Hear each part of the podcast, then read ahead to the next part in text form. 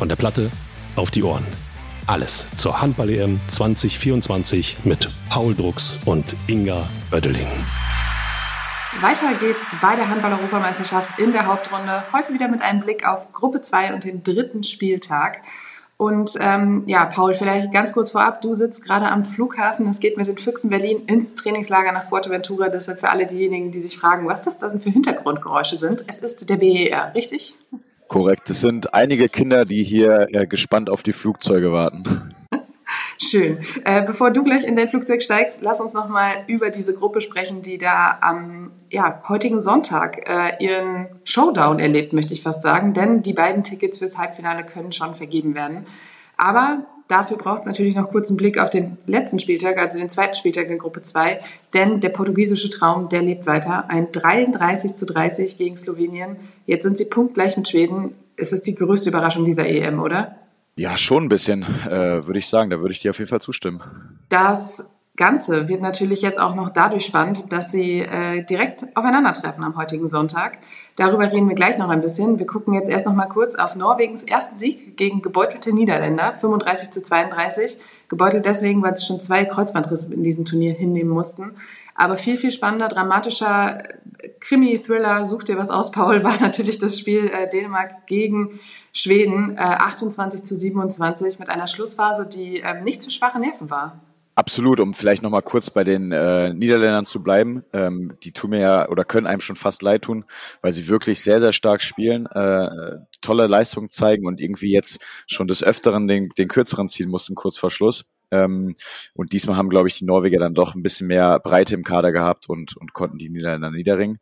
Aber wie du es gesagt hast, ich glaube, dass das Spitzenspiel am Abend äh, hat dann doch alle ähm, ja, mitgerissen. Äh, man hat es in der Halle auch gemerkt, es war eine super Stimmung. Äh, und ja, ich hatte eigentlich, äh, als ich das Spiel gesehen habe, gar nicht mehr damit gerechnet, dass das zum Schluss nochmal so eng wird.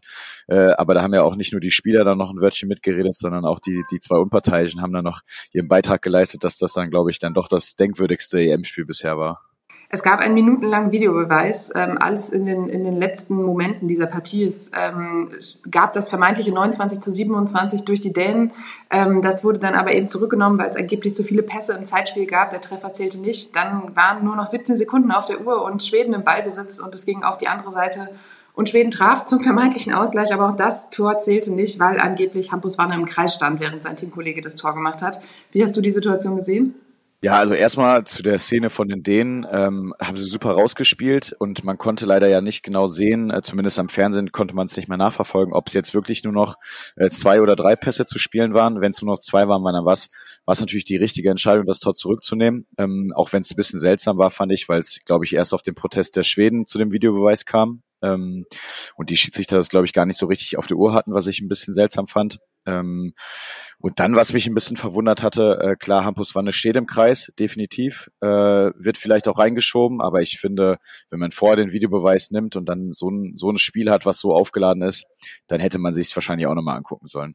Zwei strittige Situationen, die du als Spieler sehr gut einordnen kannst. Lass uns einmal kurz beim Zeitspiel bleiben. Ähm, es ist so, dass der Schiedsrichter den Arm hebt, dann gibt es nur noch eine gewisse Anzahl an Pässen. Wenn man die überschreitet, dann wird der Angriff eben abgebrochen. Ähm, ist dir das auch schon mal passiert, dass du dich verzählt hast? Oder äh, ist das so drin als Handballer, dass man genau weiß, wie viel man noch machen darf?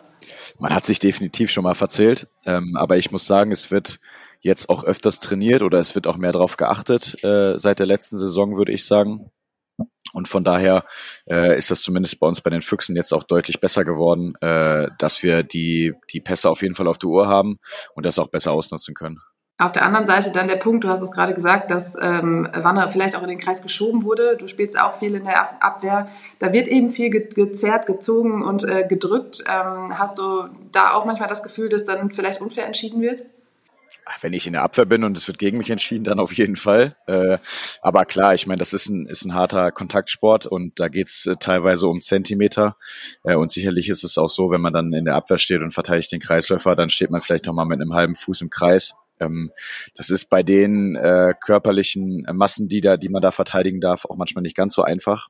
Äh, nichtsdestotrotz, glaube ich, hätte man sich die Szene auf jeden Fall nochmal angucken sollen. So blieb es jetzt beim 28 zu 27 ein ähm, Sieg, der die Dänen ähm, ganz, ganz nah ans Halbfinale brachte.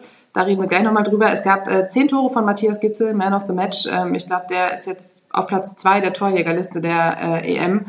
Ähm, ganz großes Turnier. Und du hast es vorhin gesagt, 13.000 Leute in der Halle. Das war ein Heimspiel für die Dänen.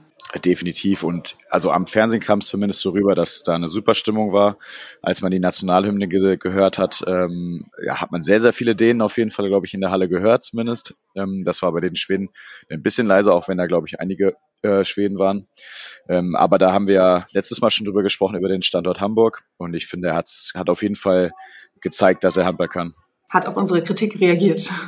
Absolut. Heute geht es also weiter mit Slowenien gegen die Niederlande, ähm, Schweden gegen Portugal und Norwegen gegen Dänemark. Ähm, gerade Slowenien gegen Niederlande, ein Spiel, wo es bei beiden Mannschaften vor allem darum geht, sich noch ganz gut zu positionieren, vernünftig zu verabschieden. Ähm, die Niederlande möchte vielleicht auch noch doch einen Punkt in der Hauptrunde mitnehmen. Wir haben vorhin drüber gesprochen, äh, waren immer nah dran, haben es da nicht geschafft. Ähm, Schweden gegen Portugal ist das Duell um das zweite Halbfinalticket, denn der Sieger steht ebenfalls im Halbfinale. Wir haben uns die Tabelle vorhin angeguckt, Paul. Ähm, das kann wirklich schon vorentscheidend sein. Was glaubst du, schaffen die Portugiesen diese Riesenüberraschung? Äh, es ist auf jeden Fall möglich. Also sie haben mich äh, positiv überrascht. Äh, ich hätte nicht gedacht, dass sie wirklich so viele Punkte sammeln und ähm, ja auch so konsequent und, und selbstbewusst auftreten können. Äh, nichtsdestotrotz, als ich gestern auch die Schweden gesehen habe, äh, gegen, oder vorgestern war es ja gegen äh, Dänemark, äh, muss ich sagen, haben sie schon wirklich sehr, sehr abgeklärt gewirkt, ruhig, ähm, mit, haben alle Spieler im Turnier, muss man sagen, spielen ja immer mit zwei äh, Block, Blöckern quasi, die sie, die sie wechseln können. Äh, und ich glaube, da haben sie auch den längeren Atem dann im Endeffekt. Es wird äh, spannend auf jeden Fall werden. Und ähm, das andere Duell, wo es dann, dann ja auch schon ums Halbfinale geht, ich denke mal, die, Dä die Dänen sind schon relativ safe weiter, aber gegen Norwegen geht es dann eben darum, noch einen Punkt zu holen, um dieses Halbfinale dann auch sicher zu haben. Sollte machbar sein, oder?